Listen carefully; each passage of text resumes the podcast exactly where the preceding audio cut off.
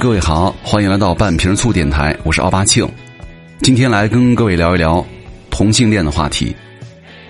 你身边可能也有同性恋，可能还会是你非常亲近的人。不管你是直的弯的，你都应该成为他们的盟友，因为这个大环境对他们真的没有那么友好。同样感谢微博小爱提供的这一篇文章。今天是国际不再恐同日。在一九九零年的五月十七号，世界卫生组织把同性恋从国际疾病与相关健康问题的统计分类当中呢剔除了。正是因为这个值得纪念的时刻呢，二零零六年发布的蒙特利尔宣言号召世界各国呢把每年的五月十七号作为国际不再恐同日，以呼吁人们关注因恐惧同性恋、歧视性倾向问题而产生的一切生理和精神暴力和不公平的对待。而随着更多数群体的不断发生呢，现在这个节日啊，直译为国际不再恐同、恐跨、恐双日，其中包含了对跨性别、双性恋等更多群体的关注。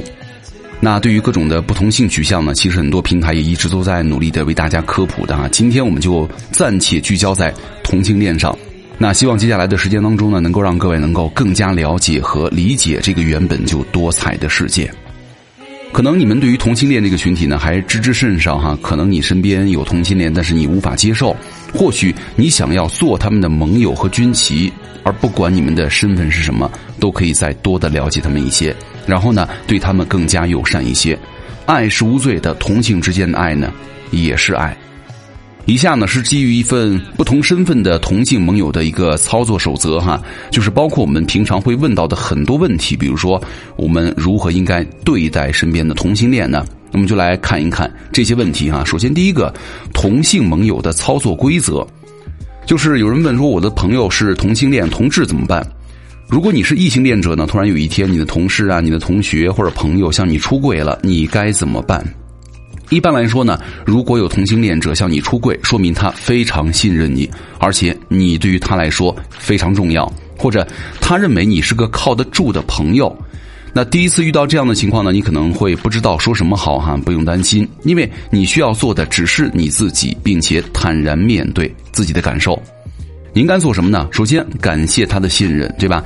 谢谢他将如此私密的信息呢告诉你了。然后呢，告诉他这样的信任对你来说意义重大啊！有时候一个真诚的拥抱，真的能够胜过千言万语了。我们要尊重他的隐私啊，不要在别人面前什么替他出柜、散布他的八卦，要让他自己决定在什么时间、用什么方式向别人出柜。而且，我们要关注他的身体和情绪的变化。因为在很多同性恋者呢，在出柜期间会承受常人难以理解的压力和焦虑，所以说我们不妨跟进了解一下他最近的想法。如果你发现他有长期的抑郁迹象或者自杀的倾向啊，应该及时的规劝他寻求专业机构的帮助了。而且我们也要学着了解更多关于同性恋或者双性恋的信息了。我们总是可以从不同人那里啊学到更多的东西，所以说不妨把它当做一个探索和成长的机会。不要毫无批判的接受啊！从朋友或者家人那儿听到的什么观点，你可以在很多网站上找到你所需要的信息，对吧？那如果他还打算向其他人出柜的话，请让他感受到你的支持。那人说我不应该做什么呢？不要改变你看待他的方式，他并没有变，他依然是昨天或者上个星期你见到的那个人。而如今呢，你只是对他了解更多了，并不意味着你就应该换个方式跟他相处。第二点，不要对他评头论足。相比于异性恋者，哈，同性恋者呢，在成长的时候，大多数经历过相当曲折的艰辛。那么，既然同性恋是人类的正常性倾向之一，这个世界很多彩，对吧？为什么不欣赏他们的不同呢？也不要怕说错话呀，不用感到有压力哈，因为你可以事后回去告诉他，你可能说了不恰当的话。当你说错话的时候呢，你应该坦然的承认你是在学习和了解新的知识的过程。说错话是正常的，只要你能够保持开放的心态，那去讨论一些对于你来说是新的，甚至让你不太舒服的事情都 OK。另外，不要冷落你的朋友。那在你们居住的地方呢，还可能会存在针对同性恋呢或者双性恋者不同程度的骚扰、歧视和仇恨。所以说，请你们多关注你的朋友哈，给他们更多的支持和关爱，不要让他孤立无援。有人说：“那我的孩子是同志怎么办啊？如果有一天你的孩子告诉你他是同性恋，你会怎么办呢？”不要慌张哈，就给大家准备了一些常见的问答，我们可以根据下面的案例呢总结一下。我觉得这个对于各位，比如说你的孩子来说和你来说都是非常重要的哈。我们来关注一下的同性恋的一些小的问题。那关于同性恋的问题呢，我们这个小爱啊哈在后台搜集了常见的十七个问题，在这儿呢跟大家逐一来盘点一下。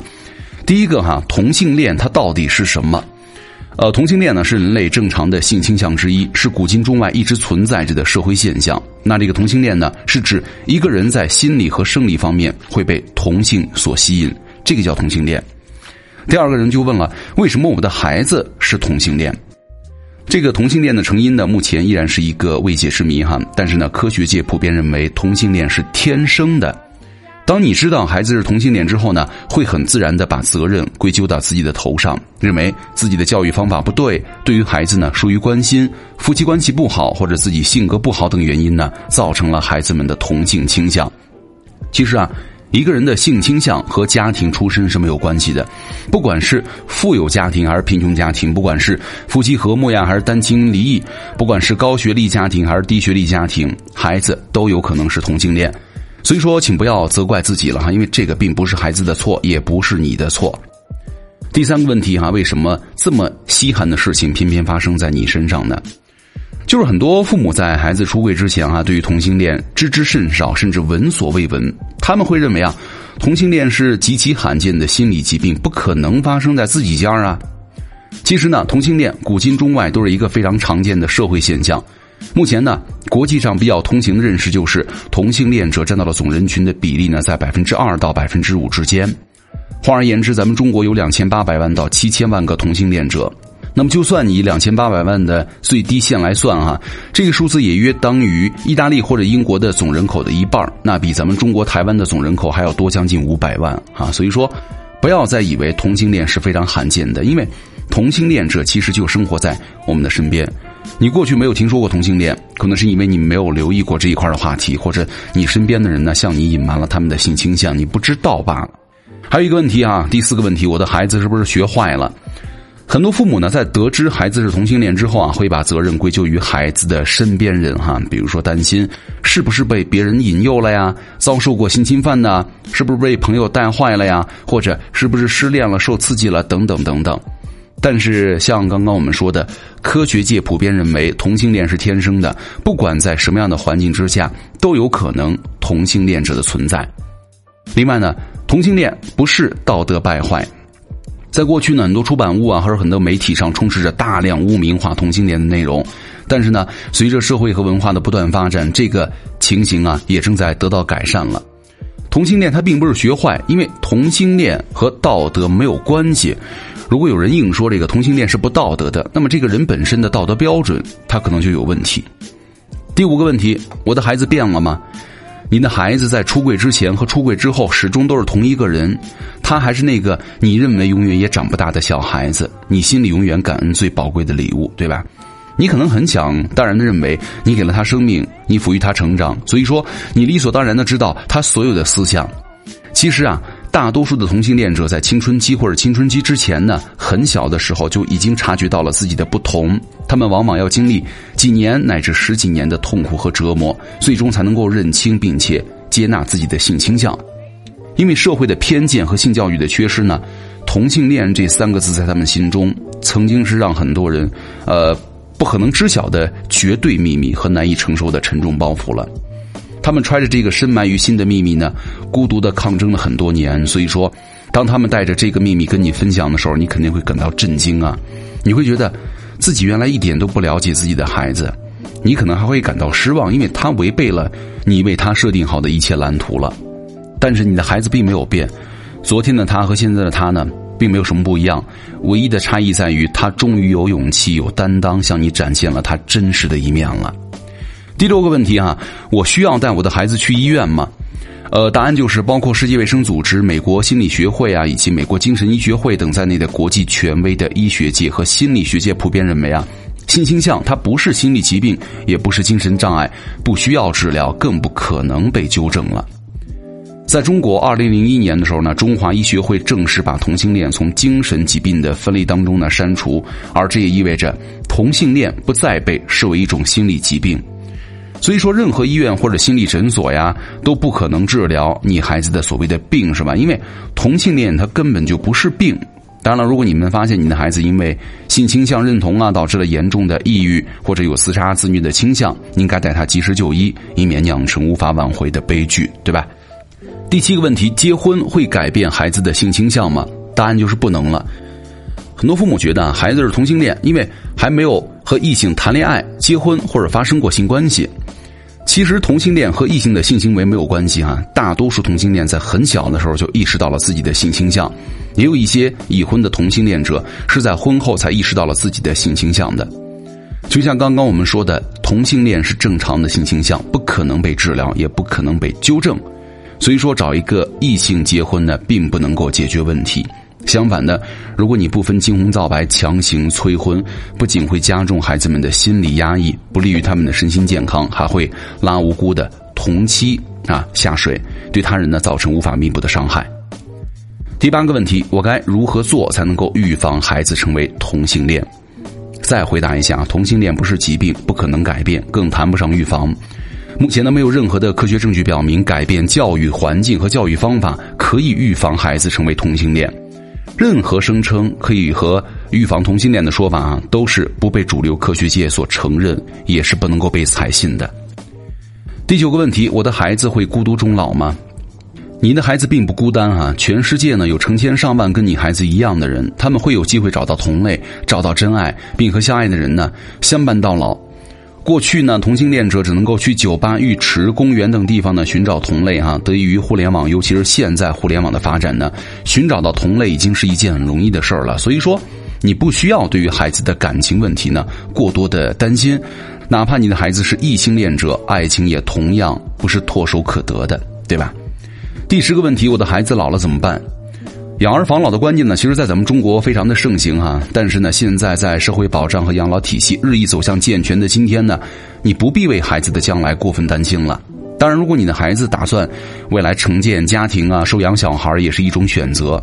另外呢，不要忽视来自社群的支持，因为目前呢，已经有国外的同性恋组织开始尝试同志养老的模式，比如说开办同性恋养老院。所以说，等你孩子老了的时候呢，家里和身边很可能会有一群志同道合的朋友相互照应。当然了，你也可以提醒孩子要从金钱方面呢提前做好准备哈，比如说可以购买养老保险呢，做好理财的规划等等等等的了。第十一个问题哈，同性恋在中国是合法的吗？答案是是的，双方在自愿私下和两名成人之间非营利性的同性的性行为是不违法的，更不是犯罪。一九九七年刑法修订的时候呢，删除了过去被经常用于拘留啊或者逮捕同性恋者的流氓罪。那这被中国学者和同性恋群体呢，形容同性恋非罪化的标志。目前呢，同性恋者的人身权益和异性恋者一样，都受到了中国法律的保护。第十二个问题：同性恋如果是正常的，为什么社会上不予承认呢？有的家长会问哈。既然你们口口声声说同性恋是正常的，那么为什么我们中国社会对于同性恋还存在着大量的偏见呢？为什么中国法律对同性恋的权益并不认可呢？我们想说的是，民意的改变往往是落后于科学的研究的，而立法的改变呢，往往基于多数人的民意。从世界卫生组织一九九零年呢，把同性恋从精神疾病的名录当中删除，仅仅过去了二十几年的时间，全球很多国家已经发生了翻天覆地的变化。但是，任何一项社会的变革呢，都不可能是一蹴而就的。所以说，我们需要看到这些年当中啊，中国已经取得的进步了。尊重和认可少数人的性倾向，已经成为了不可阻挡的世界潮流。任何国家都不可能置身事外。第十三个问题啊，我的孩子在生活当中可能会遇到哪些风险呢？在中国，针对同性恋者的误解啊、偏见和歧视现象呢，依然大量存在。这也包括了在职场上，您的孩子可能会因为性倾向的不同遭到排斥甚至解雇；那在朋友圈里呢，你的孩子不同的性倾向可能会成为无聊之人消遣的八卦；在学校里呢，你的孩子可能会遭受到坏孩子的欺凌和威胁；甚至在同性恋的群体当中呢，针对年老、肥胖、未出柜、结婚者的内部歧视呢，也同样存在。但是你也不需要过于担心哈，社会对于同性恋的态度呢也在发生变化，而且变化的速度也正在加快。不管你的孩子是同性恋还是异性恋，他都会长大成人，始终都要独立面对生活当中这样和那样的问题。当然了，你也要明白的是，任何变革都不会一蹴而就，而且呢，社会观念的变化呢，一般都是缓慢而反复的。那如果你敢于站起来哈，为同性恋群体发声，哪怕影响一个人，相信你的孩子都会为你感到自豪和骄傲的。第十四个问题哈，在孩子向我出柜之后，我该怎么办？就是很多同性恋者的家长们在知道孩子的性倾向之后呢，都会用“五雷轰顶”这样的词来形容那一刻的感受。呃，这种感受是复杂而深刻的哈，可能会包括了震惊、恐慌、失望、自责、同情、茫然、绝望等等。很多同性恋者呢，在出柜之后，幻想着父母能够一下子接受自己，但是呢，这样的愿望在现实当中可能性很小。如果你需要一些时间来思索的话，不妨请求孩子哈，多给你一点时间，等心情稍微平复之后呢，再来表态。当然了，现实当中还是会有很多家长暴跳如雷啊，甚至以死相逼的哈，殴打、辱骂孩子的家长也很常见。但是这样的反应呢，不仅不能够解决问题，而且很可能会让本来可以缓和处理的问题和事情变得一团糟，甚至成为悲剧。你的孩子可能从此会远离你，他可能会逃跑、会私奔、会和你断绝关系，甚至可能会轻生。呃，所以说你知道你的孩子是同性恋之后啊，你不妨给自己和孩子一段时间，先来了解一下同性恋它到底是怎么一回事儿。其实，在很多网站上有很多关于同性恋的科普资讯哈，你还可以向专家去咨询，为你答疑解惑。另外呢，你还可以跟其他的同性恋者的家长啊取得联系，那看一下别人是怎么处理的，坦诚交换一下内心的感受。比如，你可以通过同性恋的亲友会啊、电话热线呢，和亲友啊谈一会儿哈，结识一些家长。那在做了这些事情之后呢，如果你能够接受孩子的性倾向，你跟孩子之间的关系也都会变得更加亲密。那如果你依然不能够接受这些事实，那你不妨给自己多一些时间去适应。但不管怎么样啊，你需要明白的是，你的孩子在出柜之前和出柜之后呢，依然是同一个人哈。所谓可怜天下父母心，你对孩子可能总是有很多期待，比如说考个好大学，找个好工作。嫁呀，或者娶个好老公老婆，生个好孩子。但说到底，天下父母都希望孩子过得开心幸福，让孩子们做真实的自己呢。你就是你能够给予孩子一生最好的礼物了。第十五个问题说：如果我能够接受孩子，那对于孩子来说意味着什么？咱们中国人有浓厚的亲情观，那对于你的孩子来说呢？你的接受与认可对他来说至关重要。首先，这意味着他终于可以和自己最亲近的人面前呢，不必戴着面具生活。你想想，还有什么能够比做最真实的自己更让人快乐的事儿呢？孩子深藏于心中这个多年的大石头落地了，意味着他可以自由、自信的和阳光的生活下去。这对于孩子的身心健康呢，都很有益处。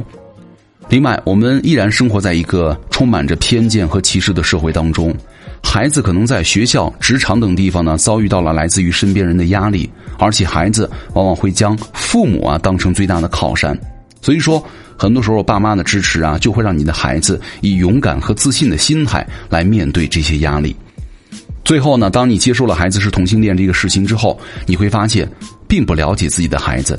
孩子把这个深藏于多年的秘密呢跟你分享，是因为你对他至关重要。那当秘密和误解呢销声匿迹，你会发现孩子更愿意把心里话跟你倾诉了，告诉你这样和那样的故事，你们之间的亲子关系也将会变得更加亲密。第十六个问题，说我如何走出心理阴霾？有一种说法就是同志出柜，父母入柜，哈，意思就是说 很多父母啊，在得知了孩子的新倾向之后呢，会陷入到长期情绪低落和抑郁，久久难以释怀。就是很多专家认为啊。接受孩子是同性恋者呢，只是第一步。那么，在摸清楚了同性恋是怎么一回事之后呢，你应该和伴侣与孩子不断的就这个事儿啊去沟通一下，彼此扶持，共度难关。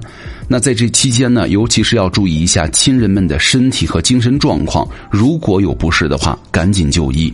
其次呢，不要封闭自我哈，要找到你的同类。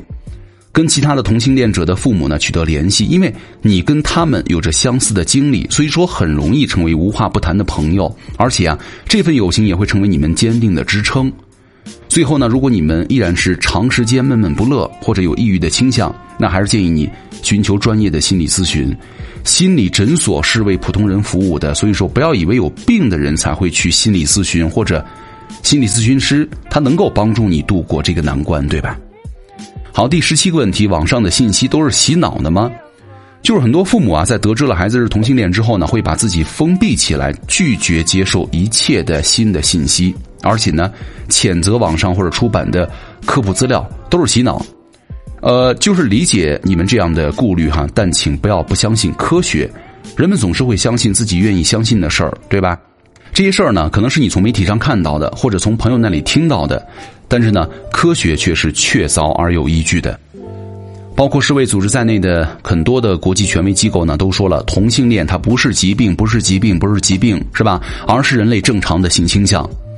联合国秘书长潘基文也曾经说过，哈，结束对同性恋的恐惧情绪呢，不仅关系到个人的安全和尊严，而且呢，可能涉及到无数人的生存。如果你一昧的沉浸在自己的痛苦当中，拒绝接受一切的信息，你和你的孩子都将永远无法得到解脱。就。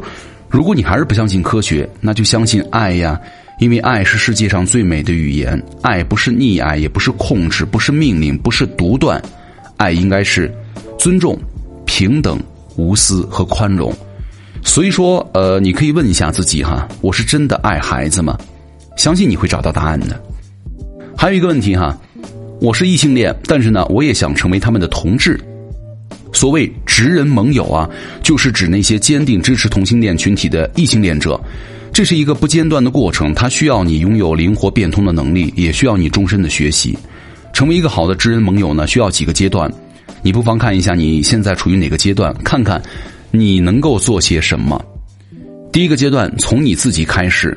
如果你想做一个好的盟友，你需要从自己开始。你可以问一下自己是怎么看待自己的性倾向的，并且呢，坦然接受它。你需要对五花八门的性啊都有所了解，去学习一些话术和行话，比如说，什么是一，什么是零，什么是零点五，什么是 T，什么是 P，什么是 H，对吧？如果有疑问，你也可以去问一下你的同志朋友们，或者去参加一些分享会，听一听拉拉男同双性恋者们的生命体验哈。如果你不了解一个群体，你很难真正做到支持他们。另外呢，你应该看到，歧视对吧？现在其实是真心存在的。你可以虚心的承认和接受，你并不是时时刻刻都能够理解另外一种生活是什么感觉，然后呢，敞开心扉，听听别人的故事和经历。第二个阶段哈，替他们说话。其实，但凡一个直男到了这个阶段呢，你已经对同性恋的和双性恋们所面临的不公啊更加敏感了。那么，为什么你不努力一下，让更多的人有这样的觉知呢？比如说，不要让周围的人乱开同志的玩笑，或者发表一些带有攻击性的言论。当有朋友说那个男人好娘啊，太恶心了之类的话的时候，请告诉他们，你这样很无理。面对那些言语上的暴力啊和伤害，你可以站出来阻止。这样，你身边所有的朋友和家人，不管他们爱着异性还是同性，都会感到温暖和关爱的。好，第三个阶段哈，拿行动挺同志。就算你不是同性恋或者双性恋者哈，你也可以看到他们面临的歧视和不公。就是很多直人都希望成为他们的同盟军，对吧？尤其是当你认识人当中呢，有很多的同性恋的朋友或者双性恋者，你又想支持他们的时候，你自然会变成一位直人盟友或者直同志。这个直人盟友啊，会为同性恋的权益做斗争，并且呢，希望以行动来影响更多的人，让他们以一种开放的态度呢，接受不同的性倾向。这样的话，可以避免人们。一些相互冒犯的玩笑，哈，可以让更多的人呢参与到同志的权益运动当中，或者成为同性恋者或者双性恋者的好朋友。呃，所以说要成为一个好的直人盟友呢，可以先从了解自己的言行啊、行为会如何影响别人开始，慢慢的你就会变得越来越开放了，而不会因为无知和偏见伤害了身边的同性恋或者双性恋朋友了，对吧？好，那以上就是今天给大家分享的这些内容哈，我觉得干货满满，对吧？可以让那些呃，可以让那些不太了解我们这个群体，呃，不太了解这个群体的朋友们哈，呃，知道一些知识吧。好，最后说两句我的看法吧。我身边有很多好朋友都是同性恋，而且我觉得我很幸运哈，接触到的这些朋友们，他呃人都特别的好，然后我也很喜欢跟他们相处。他们很单纯，也没有很多恶意哈，但是会很敏感，因为呃，在中国这样的环境之下，家庭环境之下。同性恋真的太难了，他们每天都在挣扎，他们每天所承受的压力要比我们大很多哈。所以，很多时候我觉得，呃，你可以保留你的意见，但是一定要尊重别人的选择，对吧？异性恋虽然它是一个主流，但是呢，河还有主流和支流之分呢，对吗？海也要纳百川才能成为海嘛。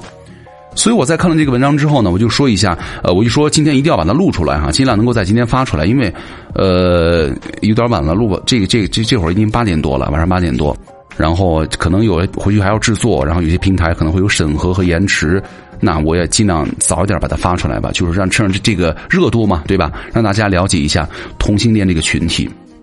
我也会跟他们开玩笑啊，但是这些玩笑是建立在我跟我这些同性恋朋友们很熟、关系很好的基础之上啊。比如说，我也会骂我的好朋友，我说你这个动作太他妈娘了，然后他们就会你小心点，我找人把你掰弯之类的玩笑啊。就是，呃，很多人对于同性恋这个群体偏见太大了，大到你根本就没有办法跟很多人去沟通。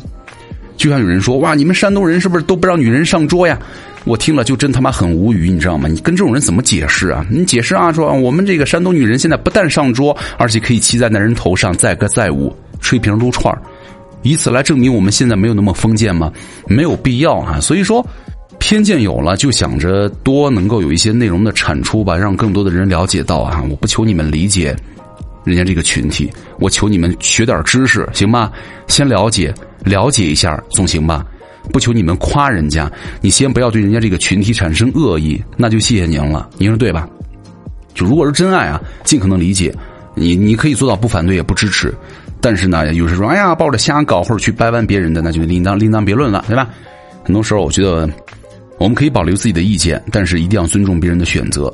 希望有一天，那个不止同性恋、跨性别恋啊，所有的群体都能够被大家了解和支持和理解，好吧？那如果以后有什么你所在的城市啊，有一些这样的公益活动，你完全可以为这个群体尽一份力，不管你是什么样的情况，对吧？一起努力让这个世界变得更加美好，难道这个它不好吗？环境可能对他们这个群体没有那么友好，但是希望以后呢，这个世界上不再有恐同这样的话题。好，以上就是今天的。半瓶醋的全部内容了，我是奥巴庆，那咱们下期见了，拜拜。Lonely, I'm Mr. Lonely. I have nobody for my own.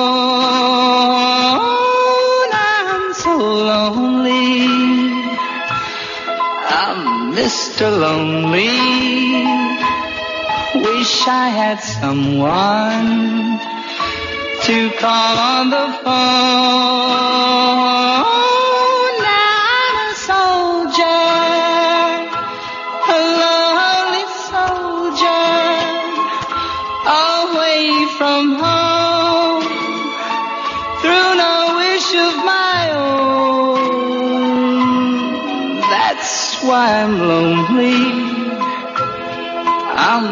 Mr. Lonely. I wish that I could go back home.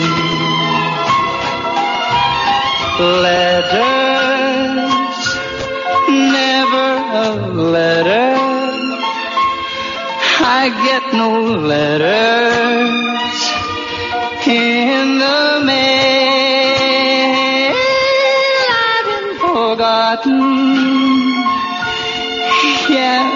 forgotten. Oh, how I wonder, how is it I feel?